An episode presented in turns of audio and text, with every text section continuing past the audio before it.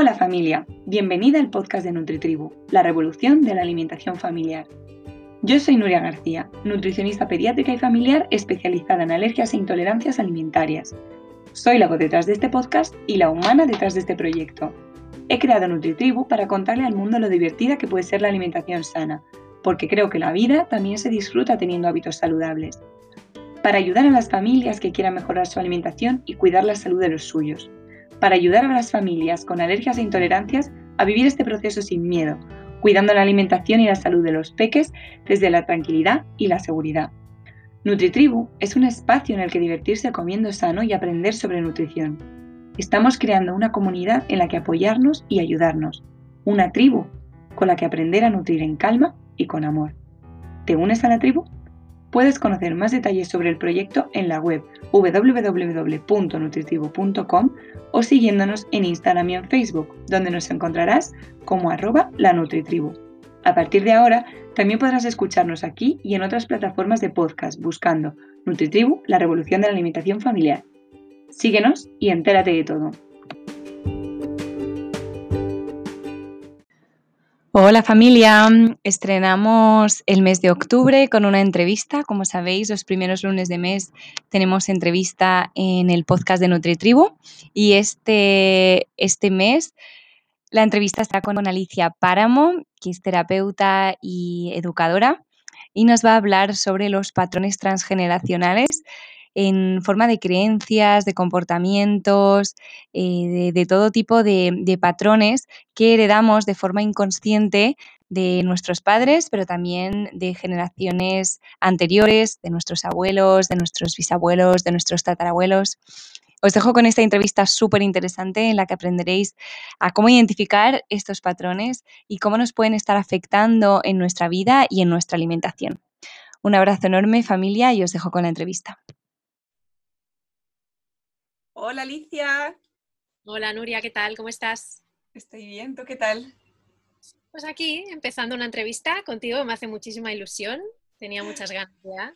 Yo también tenía muchas ganas. Hoy tenemos en NutriTribu a Alicia Páramo, terapeuta, que ahora nos va a contar un poquito más a qué se dedica. Seguro que lo explica mucho mejor que yo. Pues yo soy terapeuta de adultos y niños desde hace un par de años, porque antes de, dedicarme a ser terapeuta fui educadora en, un jardín de infancia del Ayuntamiento de Barcelona durante 10 años.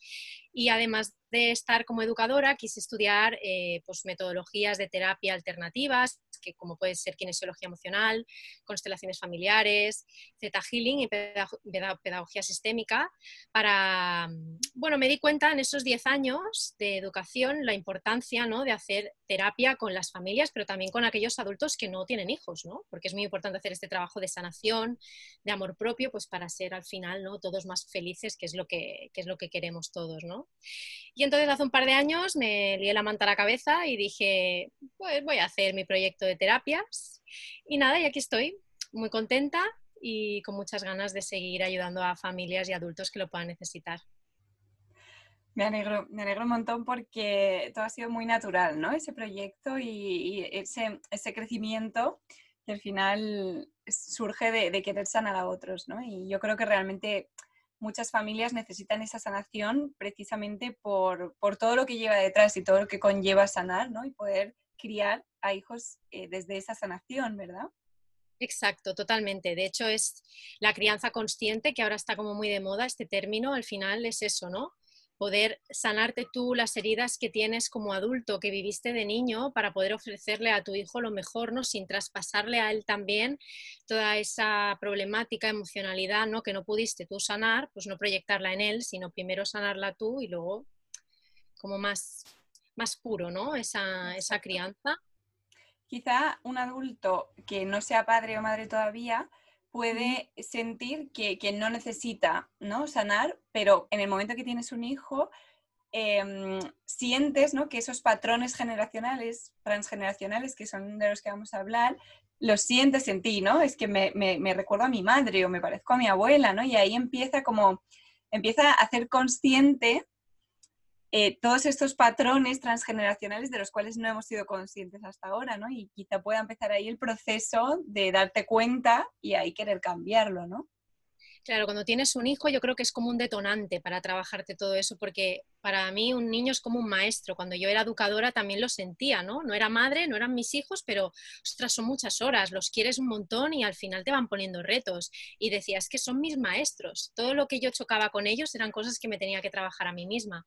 Entonces sí que cuando tienes un hijo eso es como que te explota, ¿no? En la cara ya dices, bueno, me tengo que poner a trabajar esto y lo otro y tal.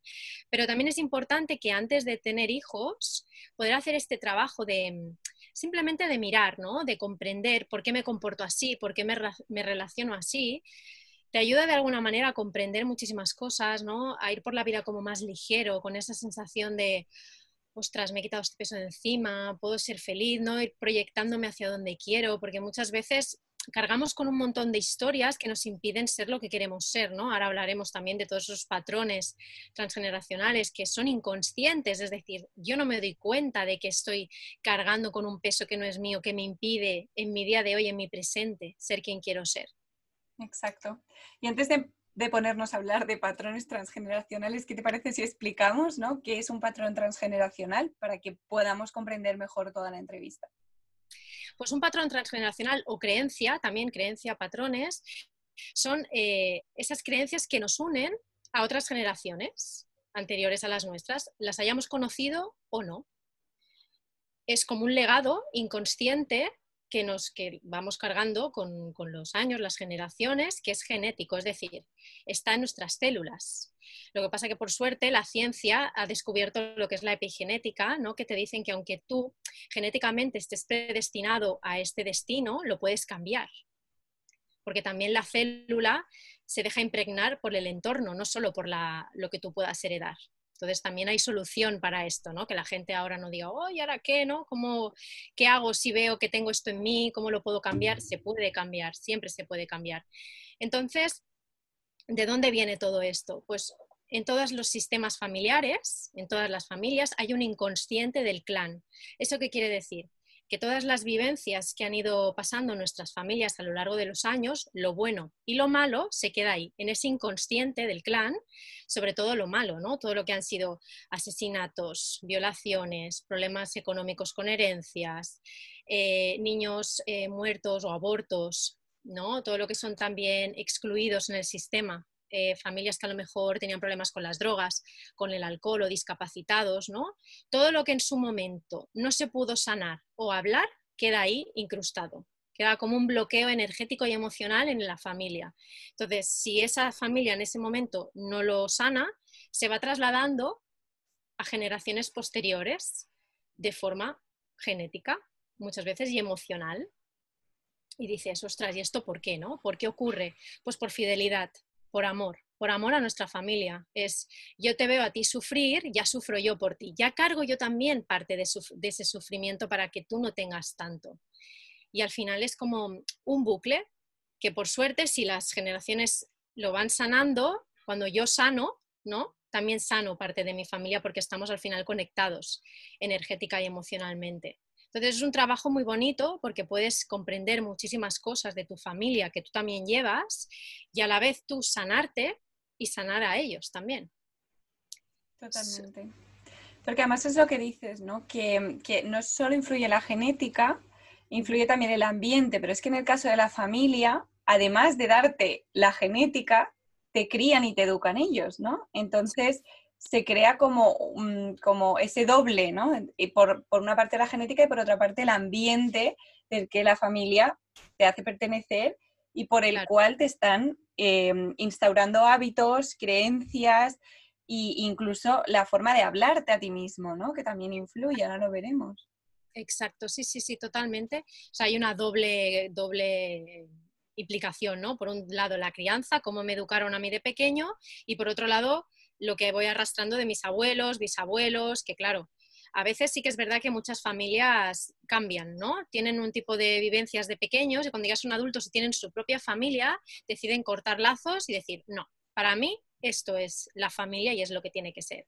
Pero muchas veces inconscientemente, que aquí está el kit de la cuestión, que es inconsciente todo esto, al final acabamos arrastrando historias de nuestros abuelos, de nuestros padres, ¿no? Que vamos repitiendo y un día estás cocinando, alguien te dice algo y dices, ostras, acabo de responder como respondería mi madre, ¿no? Y mira que he dicho que yo no soy como mi madre, pero... Por mucho que te lo repitas, está ahí, ¿no? Es un trabajo muy de dentro. Porque al final nuestros antepasados influyen ¿no? en, nuestra vida, lo queramos o no, e incluso, que lo hemos hablado alguna vez, eh, aunque no los hayamos conocido, ¿verdad? Esto puede pasar. Exacto, o sea, como es lo que decíamos hace un momento, como esa relación es genética y emocional que va traspasándose de padres a hijos, aunque no lo conozcas, da igual. Se puede saber esto muchas veces porque a lo mejor hay un parecido físico, ¿no? Siempre me han dicho que me parezco a mi abuela, pero a mi abuela nunca la llegué a conocer. O coincidencias en fechas de nacimiento, también puede ocurrir, que digas, ostras, eh, cumplo años igual que mi abuelo, ¿no? Qué, casualidad. Eso también te puede dar información de qué familiares puedes estar más unidos a nivel emocional o de repetición de patrones. Pero claro, esto tampoco es una ciencia exacta. Yo siempre lo que hago en consulta es mirar a la persona qué le ocurre a día de hoy, cuáles son, cuál es la sintomatología, para ir haciendo ese trabajo de investigación, de ver de dónde procede, ¿no? porque también lo importante yo creo es no ser en este caso tan tajante, ¿no? De no, no, a ti te pasa esto, seguro que es de tu abuelo es un trabajo cuidadoso de mirar qué ocurre, ¿no? Porque a lo mejor no es solo su abuelo, fue su padre, o, incluso, mira, una vivencia que te tocaba a ti de, alma, ¿no? Si ya nos vamos a, todavía más profundo a las almas, pues es un aprendizaje que te tocaba a ti hacer en esta vida. Totalmente. Es como que lo ponen al final en, tus manos, haya pasado antes por tus padres o no, pero, pero al final tú te estás enfrentando a ello, por así decirlo, ¿no? Claro, sí, sí, sí, sí. Es algo que, bueno, te tocaba sanar a ti esta cuestión. Y también es muy curioso porque a veces entre hermanos hay diferentes implicaciones, ¿no? Yo, por ejemplo, con mi hermana no tenemos las mismas cosas a trabajar y hemos pasado por cosas muy parecidas. ¿No? Hemos tenido la misma madre, el mismo padre, ¿no? Los mismos abuelos y aún así ella tiene unas implicaciones con X familiares y yo con otros X familiares. Y es súper curioso porque al final cada uno ha venido aquí con su mochilita, a trabajar su mochilita y bueno, y eso ayuda cuando tú trabajas tu mochilita, ¿no? A que todo ande mucho mejor en la familia. Al final se acaba creando ahí una sinergia, ¿no? De, que ocurren causalidades que le llamo yo, ¿no? Que empiezas a sanar, por ejemplo, con alguien de tu familia y de repente este familiar empieza a venir a las comidas familiares cuando nunca venía, ¿sabes? O está como más unido todo. Y dices, o no? Sí, sí, sí, sí, como esas casualidades que dices, mira, qué casualidad, que me empiezo a trabajar mi árbol genealógico y este familiar ahora empieza a venir mucho más aquí a las comidas y hay mucho más buen rollo, ¿no? Hmm. también, todo depende un poco de donde tú lo veas, ¿no? Porque todo lo que vivimos lo vivimos desde nuestro, desde nuestro prisma, ¿no? Desde nuestra visión y quizá también sea la impresión que, empezamos a tener nosotros, que eso al final también lo cambia todo. Pero antes hablabas de fidelidad, que me ha parecido súper interesante. ¿Es posible que nos estemos auto boicoteando nosotros mismos para no crecer como personas o, o profesionalmente por serles fiel a, nuestra familia? Totalmente, totalmente. Porque claro, como hablábamos también de ese por amor, yo lo hago por ti para que no sufras, de la misma manera, si en mi familia no ha habido mucho éxito o mucha abundancia económica, por ejemplo, pues yo inconscientemente voy a intentar no tener mucho éxito ni abundancia económica por ellos. si vosotros no pudisteis, yo tampoco, yo no voy a ser mejor que vosotros pero también es todo a nivel inconsciente. De hecho, es que hay muchísima gente que tampoco, que no, no, se da cuenta, lo hace sin darse cuenta, incluso muchísima gente también que de alguna manera se da cuenta y decide romper con ese patrón y es gente pues de éxito, ¿no? de abundancia económica y su familia pues no tanto. ¿Sabes? Pero sí que es verdad que, que por fidelidad hacemos muchos sacrificios.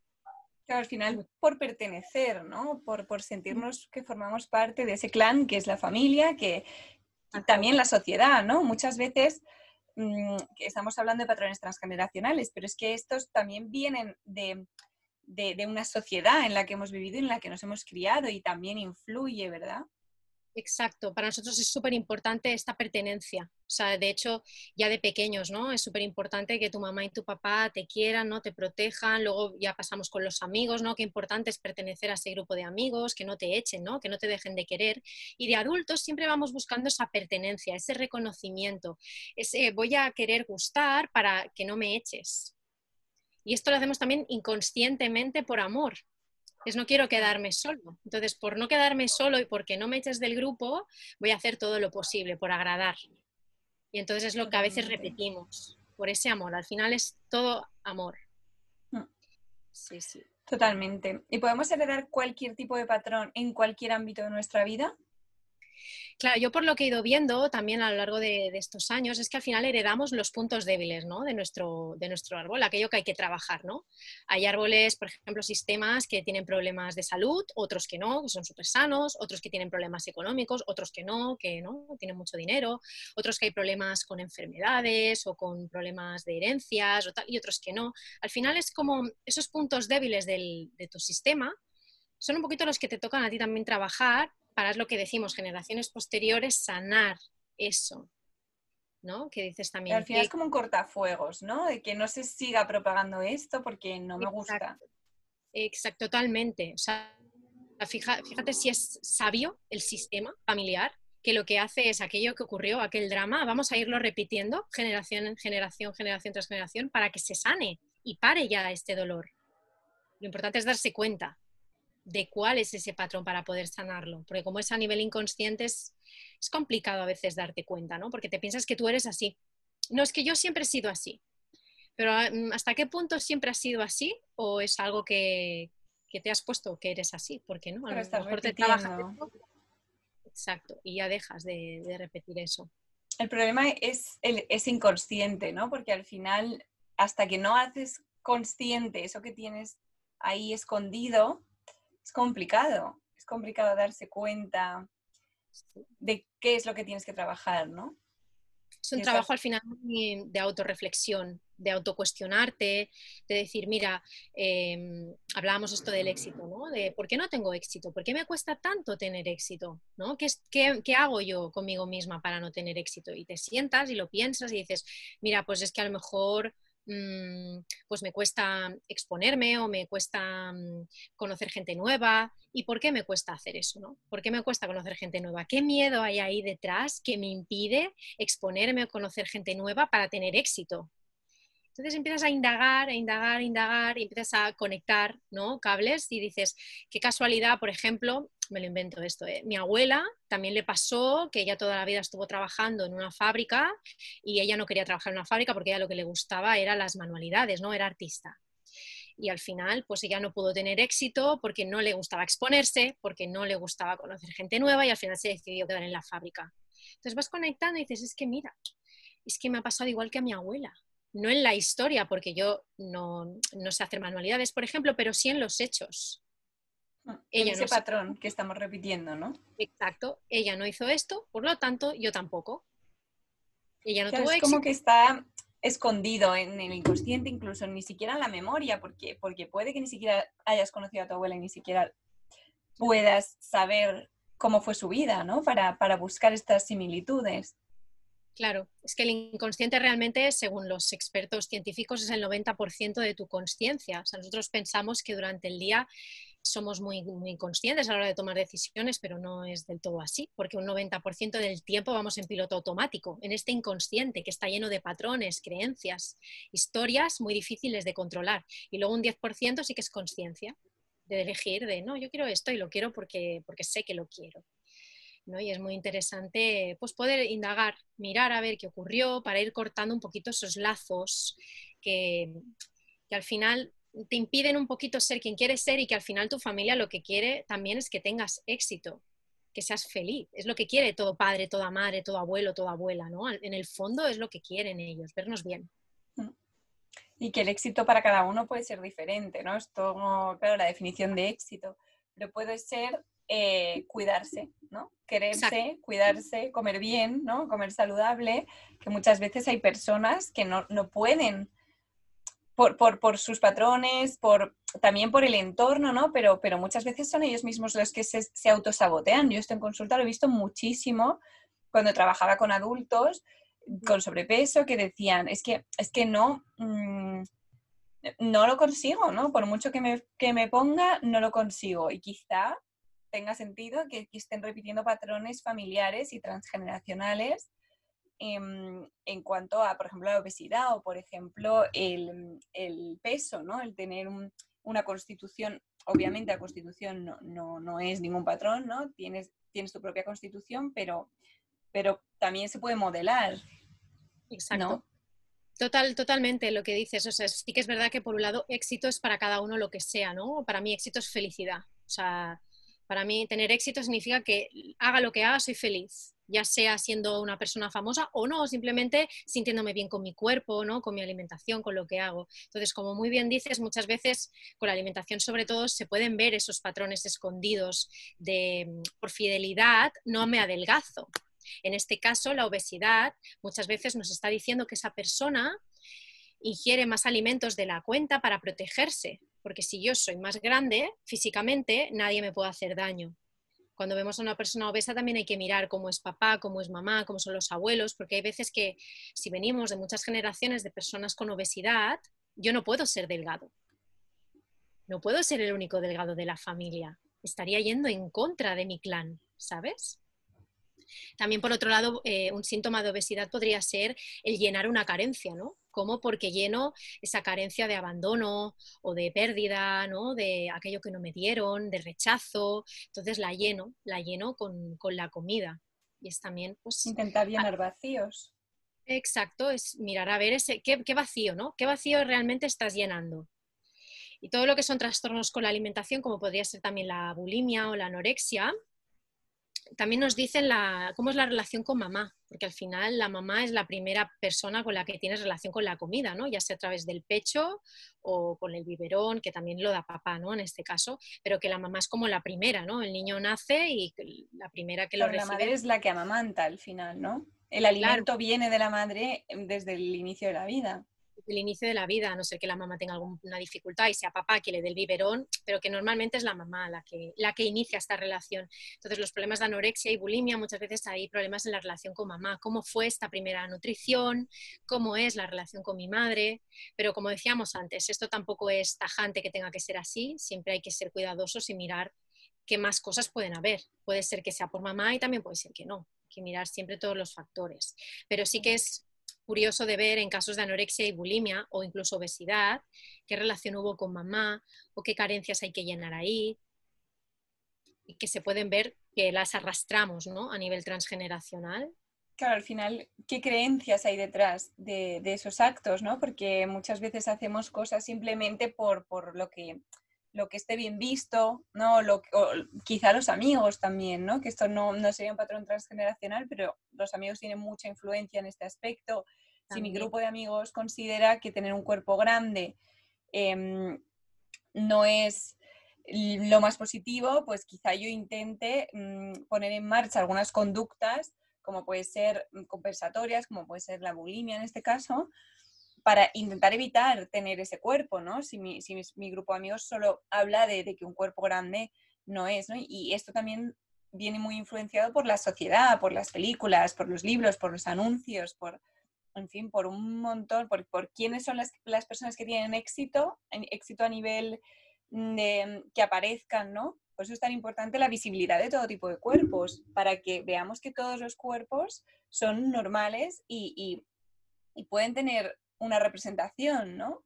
Claro, sí, sí, totalmente.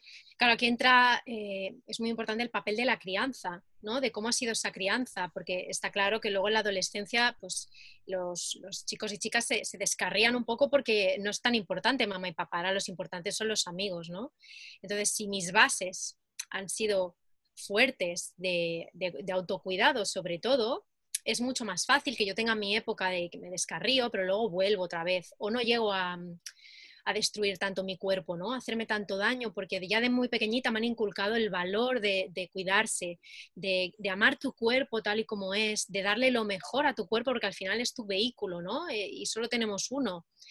Pero eso, claro, se tiene que transmitir ya de muy pequeñitos y como muy bien decías, a veces se complica porque a nivel transgeneracional venimos de muchas épocas pues, que han, pasado guerras, nuestros abuelos, problemas con la comida, ¿no? crisis económicas. Entonces, ese cuidado por el cuerpo, por uno mismo, esa autoestima no ha sido algo prioritario, como está pasando ahora. ahora. En esta época la gente está como mucho más consciente con el cuerpo, con la alimentación, lo tomamos como algo súper prioritario, pero hasta hace nada no era esa la prioridad, era el éxito, el tener trabajo, el casarte, ¿no? el tener hijos, esa era la prioridad.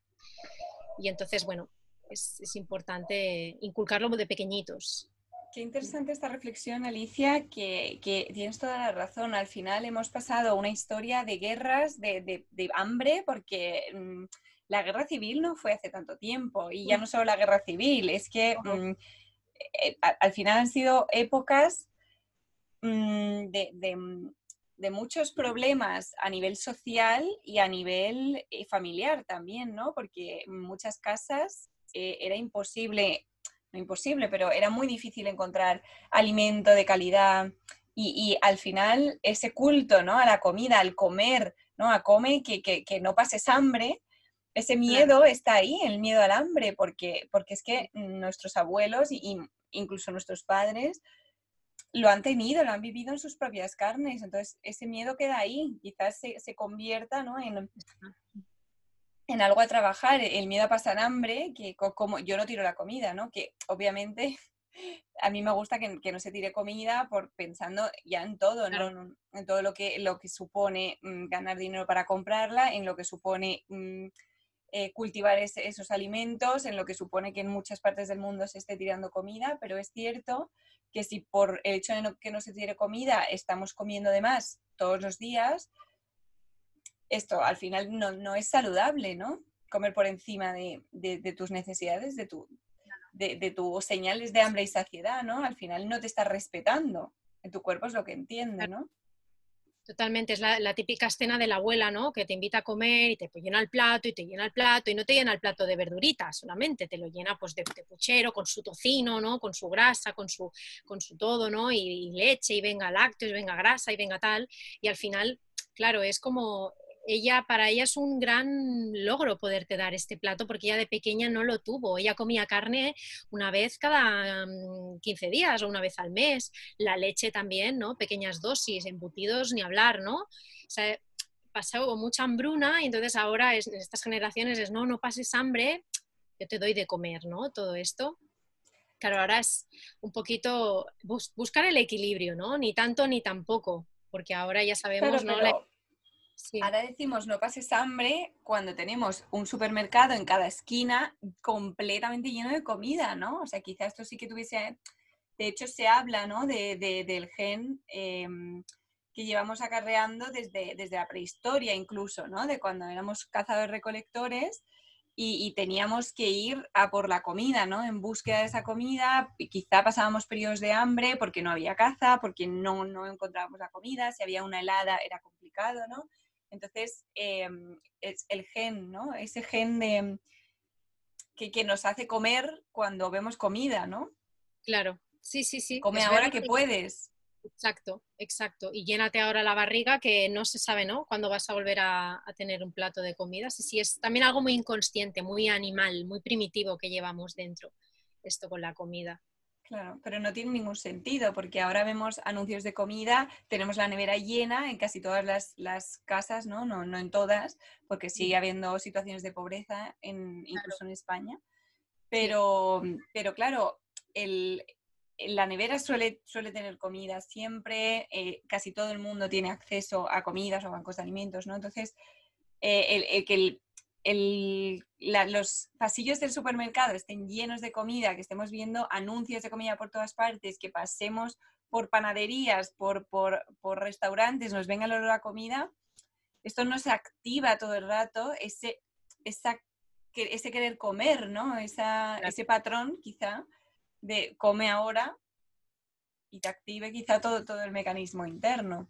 Claro, yo creo que es una mezcla al final de esa parte nuestra primitiva y una parte transgeneracional de, que hace dos días pues, había guerra, había hambruna y la, vamos un poquito arrastrando, ¿no? Ese come ahora que luego ya no sé qué va a pasar, ¿no? Aprovecha.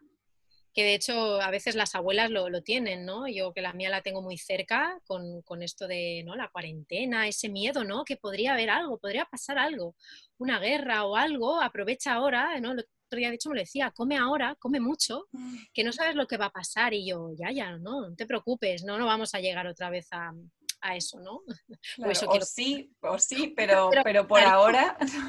Pero por ahora... Pero sí, está ese miedo y, y, antes, bueno, hablabas de la obesidad, que me parece muy interesante este tema, porque además de que influyan factores sociales, factores económicos, factores ambientales, eh, factores políticos incluso, em, pero sí que existen este, estos patrones transgeneracionales, en la obesidad se ve muy claramente. ¿Cuáles podrían ser? ¿Podemos, podemos poner algún ejemplo por si hay alguna persona que nos está escuchando, alguna familia que diga, jo, me siento súper identificado con esto o lo veo, y quizá no en tu familia propia, pero quizá en, en, tu entorno. Claro, yo como patrones eh, principales sería como falta de autoestima, ¿no? De amor propio, ¿no? De ese cuidado por el cuerpo, que ya viene de muchas generaciones, ¿no? De, de no tener tu cuerpo como prioridad. Luego también lo que he comentado antes mm, de, temas, por ejemplo, de si mi familia está obesa, ¿no? Por amor, yo no voy a ser delgado, yo no voy a estar mejor de salud. Claro, imagínate por un momento una familia en la que mamá, papá, el hermano mayor, el hermano pequeño, la abuela, el abuelo, todos son obesos y yo me doy cuenta un día de que quiero dejar de ser así que tengo el colesterol por las nubes, que físicamente pues no estoy bien porque me siento pesado, no, no me encuentro bien, no, no, es, sano para mí y yo decido cambiar eso. Y es personas que les cuesta mucho perder peso, ¿no? Yo tengo una amiga, por ejemplo, que siempre me dice, no, es que me engordo solamente del aire, o sea, como bien, hago dieta y me engordo del aire. O sea, ahí hay algo, hay una creencia que a ella le impide adelgazar.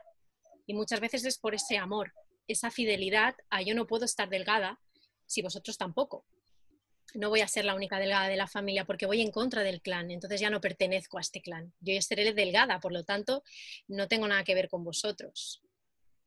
Claro, se siente diferente al final, ¿no? Como si adelgazando la fuesen a rechazar, ¿no? Por haber roto.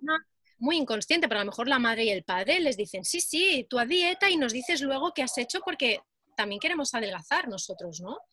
Pero hay algo ahí que le impide acabar de dar el paso de adelgazar, aunque haga dieta o haga ejercicio, y seguramente es por una creencia súper oculta que hay ahí, pues de fidelidad, por, adelgazar, o que incluso podría ser lo que hablábamos también antes, de que haya una herida, una carencia, que la comida la rellene, ya no solo por fidelidad al sistema, sino que haya una herida que tú rellenes con la comida. Claro, que hablamos antes de llenar vacíos, ¿no? Que eso pasa en general con la comida, tanto en casos de obesidad como en cualquier otro, mm, otra situación. El, hecho de llenar vacíos emocionales con la comida es súper natural, ¿no? Y, bueno, aunque, aunque la obesidad sea muchísimo más complicada, ¿no? Porque ya hemos dicho que influyen muchísimos factores, pero mm, también se puede dar como que la familia sí, que apoyen esta baja de peso o todo lo contrario, ¿no? Que haya como, ¿cómo vas a bajar de peso si, si, si no vas a poder, ¿no? Y ya incluso sean ellos los que te, sigan perpetuando esa creencia de que tú no vas a poder bajar peso, que tú eres así, que tú, eh, ¿no? Y al fíjate lo bonito, que de eso, lo bonito, hay un beneficio, una intención positiva la madre que él también le dice a su hija, no, no vas a adelgazar porque es imposible, lo hemos intentado y es imposible, no puedes. Hay una intención positiva de no te adelgaces, porque si te adelgaces, si te adelgazas ya no perteneces a la familia. Porque la madre también arrastra esa creencia. O sea, detrás de toda creencia, de todo patrón transgeneracional, hay una intención positiva, hay un beneficio para esa persona que es no, sentirte apartada, ¿no? Si eres diferente, pues eh, no te vas a sentir tan querida, que todos son creencias que no te ayudan muchas veces, pero que hay siempre una intención positiva, hay un amor detrás de esa creencia que tu madre o tu padre te dicen, ¿no? Siempre hay un amor ahí, oculto. muchas veces no lo parece, pero está ahí, está muy oculto, pero... Sí, a veces cuesta, pero, pero al final es lo que ellos piensan, ¿no? Yo lo hago por tu bien, aunque esté haciendo algo horrible, pero ellos sienten... De tu salud pero Claro, sienten que lo están haciendo con, esa buena intención, ¿no? Y a veces es, es, lo que hay que cambiar, el no, no lo estás haciendo por mi bien, porque por mi bien sería todo lo contrario, ¿no? Que igual sí que lo estás haciendo con esa intención, pero a mí no me hace bien, ¿no? Entonces es, es importante también quizá tú en terapia eh, lo trates más en profundidad, pero el, el agradecer ¿no? esa intención y elegir tu propio camino. Exacto. Al final es lo que la persona necesita. Cuando vienen a consulta es qué te gustaría conseguir, ¿no? Pues esto. Entonces vas estirando del hilo, vas haciendo un trabajo de investigación, de quitar creencias que no le sirven a la persona, porque al final la persona lo que necesita es proyectarse hacia eso que, que le hace feliz. Y eso muchas veces también genera culpa, ¿no? Porque yo voy a cambiar esta creencia, pero mi familia sigue un poco teniendo esa manía, ¿no? De, de, pues, de no querer cuidarse o tal, y al final es respetar el destino que tienen ellos. Ellos han elegido ese destino. A veces esto es muy duro, ¿no? Como hijo o como madre o como padre, ¿no? Aceptar el destino de, de un familiar. Pero es así, al final todos tenemos libre albedrío, ¿no? Entonces, si yo quiero sanar y dejar de estar obesa porque yo quiero cuidarme, lo hago. Y tienes que sostener esa culpa, que es lo que a veces cuesta, ¿no?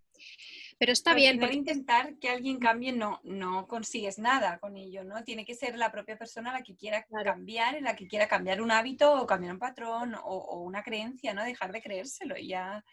Y, si, no, si no quieren hacerlo, si no quieren dar ese paso, por mucho que insistas, vas vas a incluso a conseguir lo contrario, ¿no? Exacto, exacto. Al final es eh, lo, bonito de hacer un trabajo con el árbol genealógico es que te da una mirada de sanación, ¿no? De comprensión, de ahora comprendo por qué mi madre y mi padre son así, porque sus padres eran así, porque los padres de sus padres fueron así. Y te da una mirada, ¿no? De amor, de vengo de aquí y a la vez dices, tengo que respetar ese destino, o sea, no puedo intentar cambiar de salvadora de toda la familia porque eso gasta, desgasta muchísimo, gasta mucha energía, ¿no? Intentar que tu madre y tu padre coman bien porque tú decides hacerlo. Claro, lo bonito es engancharlos de alguna manera, ¿no? De tú empezarlo a hacer sin intención de cambiarlos y seguramente en algún momento ellos harán un poquito de clic y te preguntarán, ay, ¿esto que comes qué es? ¿Y está bueno y tal? Ah, pues a lo mejor un día lo pruebo, ¿no? Y es poquito a poco, siempre aceptando el destino que duele, porque es que como hijo duele, ¿no? Ver el destino de tu padre o de tu madre, que dices, es que no, no vais bien, ¿no? Pero lo han elegido ellos y al final tú tienes que mirar un poco por ti. Lo que, muchas veces es eso, es dar ejemplo, ¿no? Es decir, yo me quiero cuidar, me quiero, me cuido y, estoy comiendo bien, estoy comiendo de forma saludable y también estoy disfrutando de, de, si me quiero dar un capricho que no sea saludable, me lo como sin culpa disfrutándolo realmente, ¿no? Y simplemente con darles ese ejemplo de que, de que tú tienes un nuevo estilo de vida, ya, claro. ya hace a la gente reflexionar, ¿no? Y muchas veces si tú no se lo impones, ya la gente como que, mm, ¿y qué, cómo haces? ¿Qué haces? ¿Y, ¿y por qué lo haces así? ¿no? Entonces, claro. es como dar ese ejemplo, de decir, mira, yo he, yo he hecho esto porque, porque me he dado cuenta de de, qué es lo mejor para mí, ¿no? Sin, sin, decirles que lo que ellos están haciendo está mal, ni, ni juzgarles, ni nada, porque al final va, va, a acabar consiguiendo todo lo contrario, que se cierren y no, porque me estás diciendo que no me quiero, que no me... Entonces, al final va a conseguir todo lo contrario. Total, totalmente.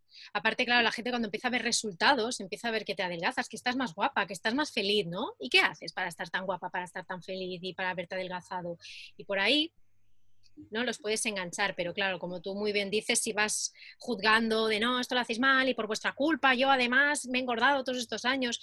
Claro, no. Y ya no solo con el tema del peso, porque al final también pasa en gente que está delgada que come fatal, ¿no? Que, que comen a base de, de, comida rápida o de, bueno, de comida que, que, al final no, no, nos viene bien, ¿no? Patatas fritas, o snacks, o bollería, en fin, lo que, se, lo que les suele llamar los, los, ultraprocesados, ¿no? Hay mucha gente que come fatal, aunque tenga un peso saludable, eh, porque no, el peso al final no es el único factor que, que, está que involucra la salud, ¿no? Pero eh, muchas veces, ¿no? Estas personas que, saben que están comiendo mal, em, empiezan a cambiar y, y también sienten ese cambio de energía, ¿no? Cuidar su energía, de repente tienen muchas más ganas, tienen ganas de hacer cosas que antes no querían, ya no solo porque el peso se lo impida, sino porque, mm, claro, cuando tú comes de forma poco saludable, al final entras en ese bucle, ¿no? De emociones negativas, de culpabilidad, de sentirte mal, de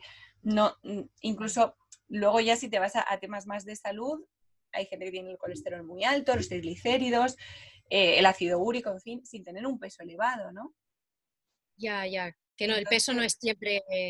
Claro, y ya, no porque estés más guapa o, no, pero por ese cambio que se nota dentro, porque se nota cuando te estás cuidando y te quieres, porque ya hay como un cambio a nivel eh, global, ¿no? Ya no solo te cuidas, no solo cuidas tu alimentación, sino que quizá pues hagas ejercicio o empieces a hacer cosas por ti, empieces a buscar, mm, no sé, decidas mm, que quieres hacer un viaje o que, quieres hacer algo por ti, porque te quieres, porque te cuidas, ¿no?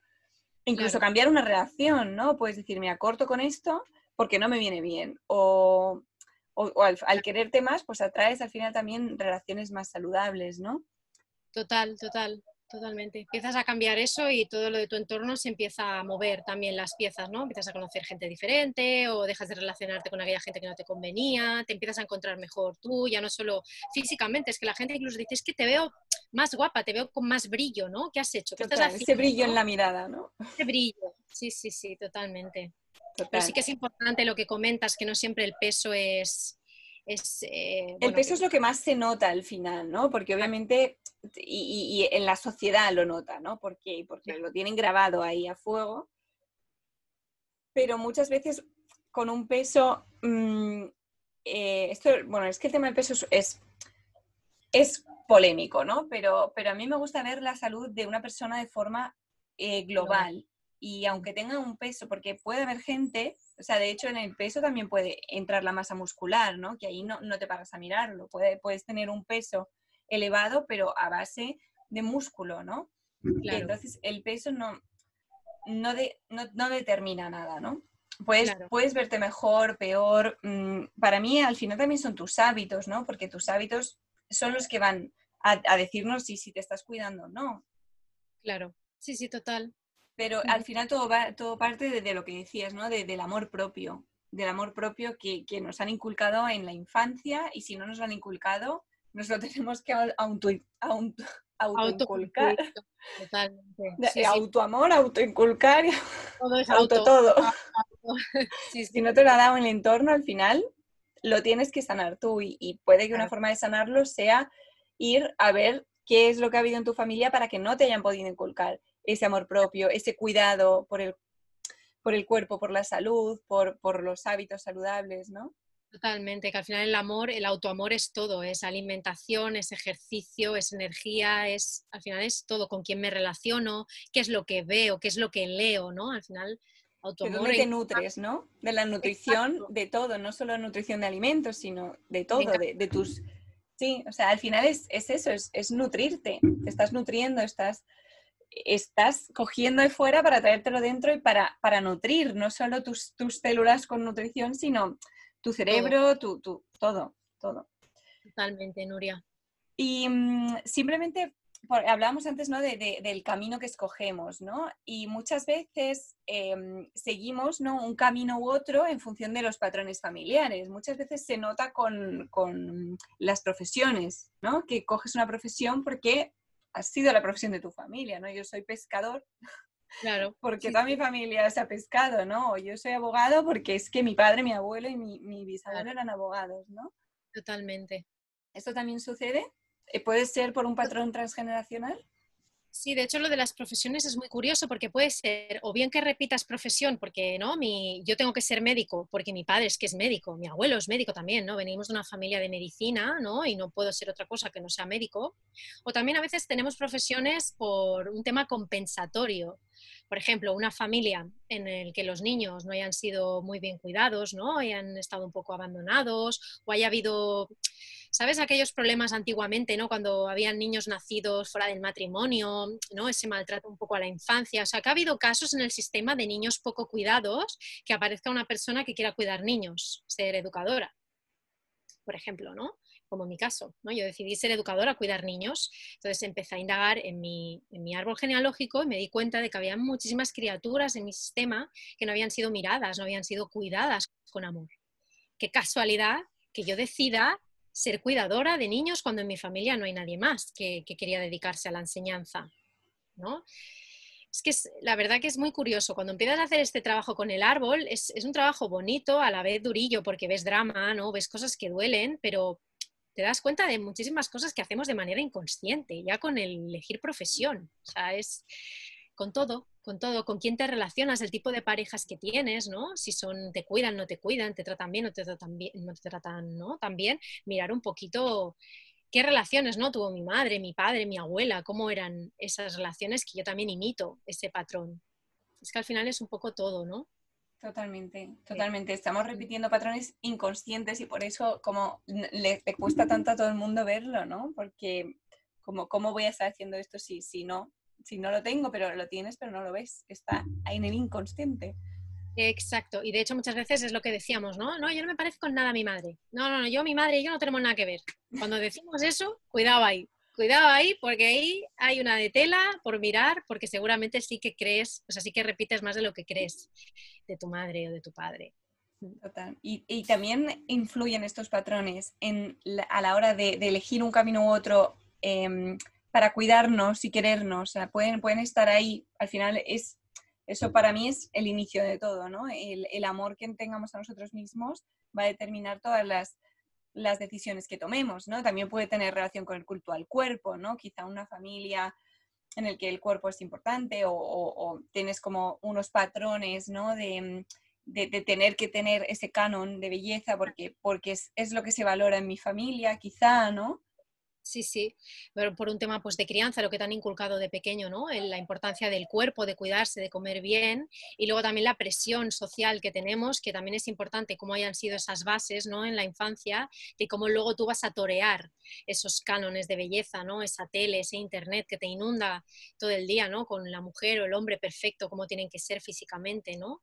Que no, no nos dicen que todos los cuerpos son bonitos y perfectos, tengan la forma que tengan, ¿no? Nos venden que no, que tiene que ser ese, el que es así y no todo el mundo por constitución es así. Y no por eso quiere decir que no esté sano, ¿no? No tiene nada que ver, ¿no?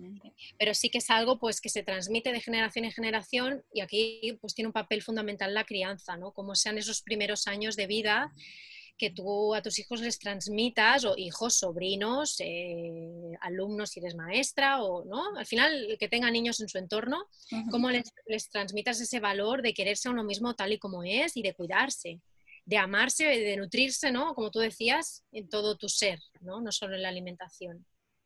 Totalmente. Y comer o no comer sano también puede estar em, influenciado, digamos, por estos patrones transgeneracionales. Totalmente, porque claro, nosotros mm, nos empapamos de lo que vemos.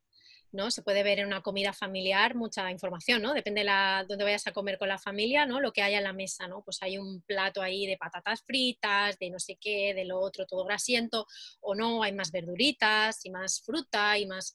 Eso también te da mucha información porque al final tú de pequeño es lo que has ido viendo, ¿no? Y lo que tu familia de pequeños fueron viendo también es una cosa que al final la alimentación se va transmitiendo, igual que las recetas, ¿no? También es muy típico transmitir recetas, ¿no? De, de familia en familia, pues igual, ¿no? Si en mi familia era muy típico comer verdura, fruta y legumbres y tal, yo lo tendré mucho más fácil el día que tenga mi familia, ¿no? De hacer eso. Pero si me inculcaron hacer solamente recetas de, fritos o de carne sin introducir verdura ni nada, pues también tengo yo más propensión a, hacer ese tipo de alimentación en mi familia.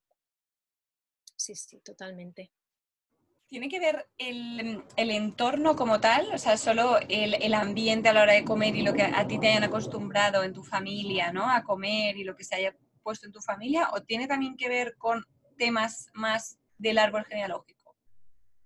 Sea, porque quizá el entorno, el ver, en mi familia siempre se ha comido verdura, siempre ha habido ensalada en todas las cenas y yo también lo como, ¿no? Eso al final puede ser más por hábito y costumbre, o puede haber algo que no estemos viendo, que sea inconsciente, que nos esté haciendo comer de determinada forma. Claro, al final es, lo que decimos, ¿no? Cuando en mi casa se come mucha ensalada, porque a lo mejor también tu madre decidió, ¿eh? Eh, o tu padre decidió desvincularse un poco de su familia en ese sentido y decir, yo cuando tenga mi familia comeremos lechuga porque es súper sano, aunque mi madre diga que no, ¿no? Es, lo que hablábamos de, superar ese, patrón de la familia que muchas, mucha gente lo, lo hace y no se ha hecho el árbol genealógico. Muchas veces lo puedes hacer por ti mismo, ¿no? Pero claro, también viene ese arrastre ¿no? por la comida de generaciones anteriores, ¿no? de la importancia que le dan a la verdura o a, la carne o a los lácteos. ¿no? Se puede ver esto también a nivel, a nivel transgeneracional y también a nivel eh, actual en la familia, ¿no? de, hábitos saludables. Totalmente. Pues la verdad es que es mm, súper interesante ver todo esto, ¿no? Y sobre todo saber que existe, ¿no? Que, que, podemos estar adquiriendo o podemos estar repitiendo ciertos patrones transgeneracionales que no nos pertenecen y que como tal les podemos decir hasta aquí, ¿no? Desde yo elijo cuidarme, yo elijo quererme y elijo comer sano y que mis hijos, ¿no? En caso de que los tengan, también puedan, puedan comer sano, ¿no? Claro, sí, sí, es un poco lo que decíamos de sostener esa culpa, ¿no? De, hacerlo diferente, aunque yo lo haga diferente, sigo perteneciendo también a esta familia, porque yo decido cuidarme de esta manera. Entonces, nada, os invito ¿no? a mi familia a, el día que vengáis a mi casa a comer, a que comáis esta verdura, esta lechuga y este tal, sin juzgarles, ¿no? Sin decirles, no, porque tú, por tu culpa, yo nunca comí lechuga, ¿no? Y a veces se complica porque en las familias tenemos nuestros rifirrafes, ¿no? Tenemos nuestros vínculos que son intensos y a veces se complica un poco.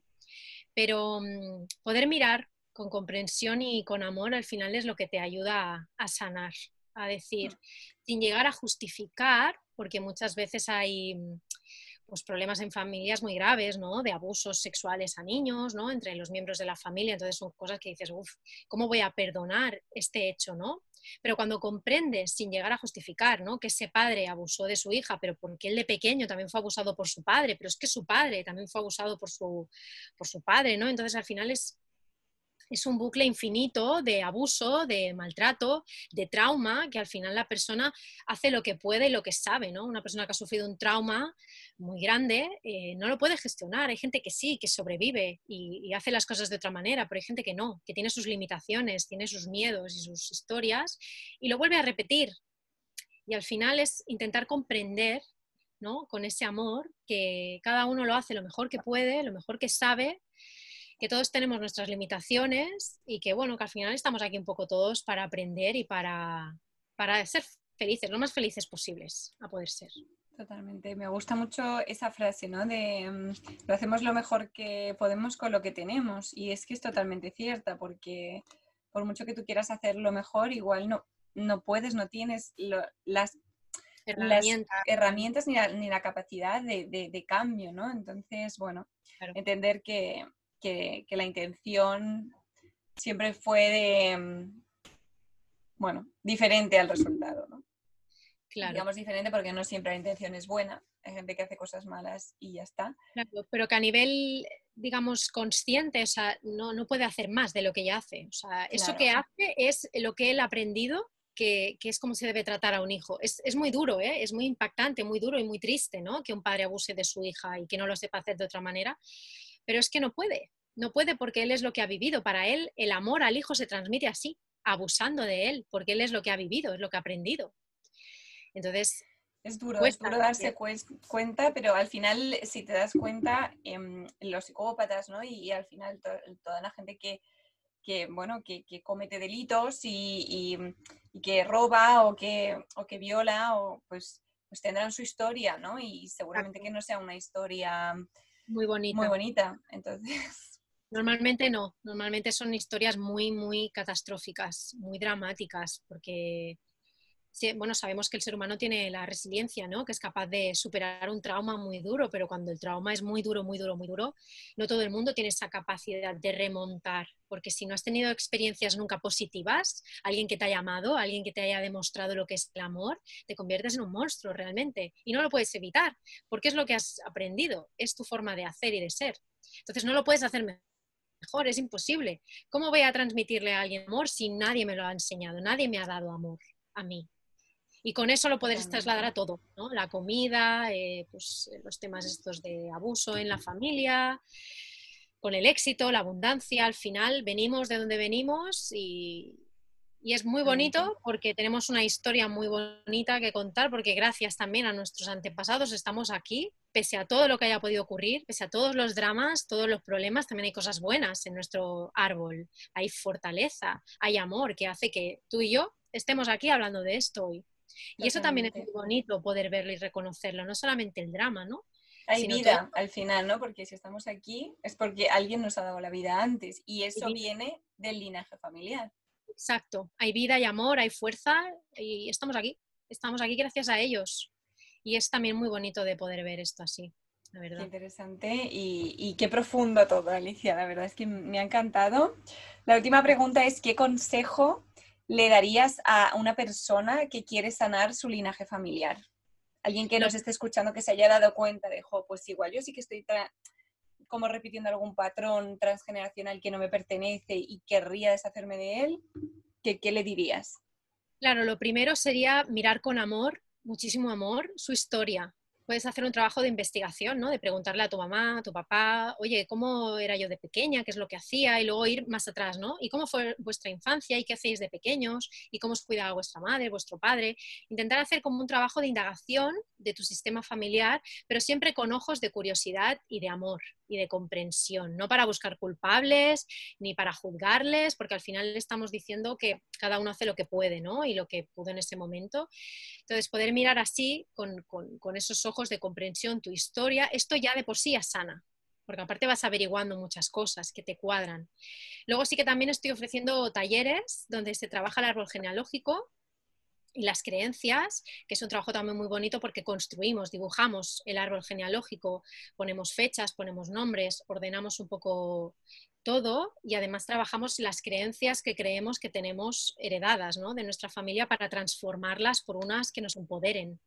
Y es también un trabajo muy, muy bonito. Pero ya solo con investigar y mirar con amor, eso ya sana. Solo eso energéticamente ya sana. Porque es que es así. Somos energía, estamos conectados. Solo con que un miembro de la familia pueda ver a todos con amor, a todos los excluidos, incluso a los que violaron, a los que asesinaron, a los que robaron, a los que tuvieron enfermedades, a todos, eso ya sana, porque ya están todos siendo mirados con ese amor, que al final es lo que todos queremos, ¿no? Ser mirados con amor y con reconocimiento. Qué bonito, Alicia. Pues seguro que empezamos todos ahí a mirar y a descubrir. A mí la verdad que el árbol genealógico siempre ha sido algo que me llama mucho la atención y de esto sobre todo se llevaba más en temas de realeza, ¿no? Nobleza.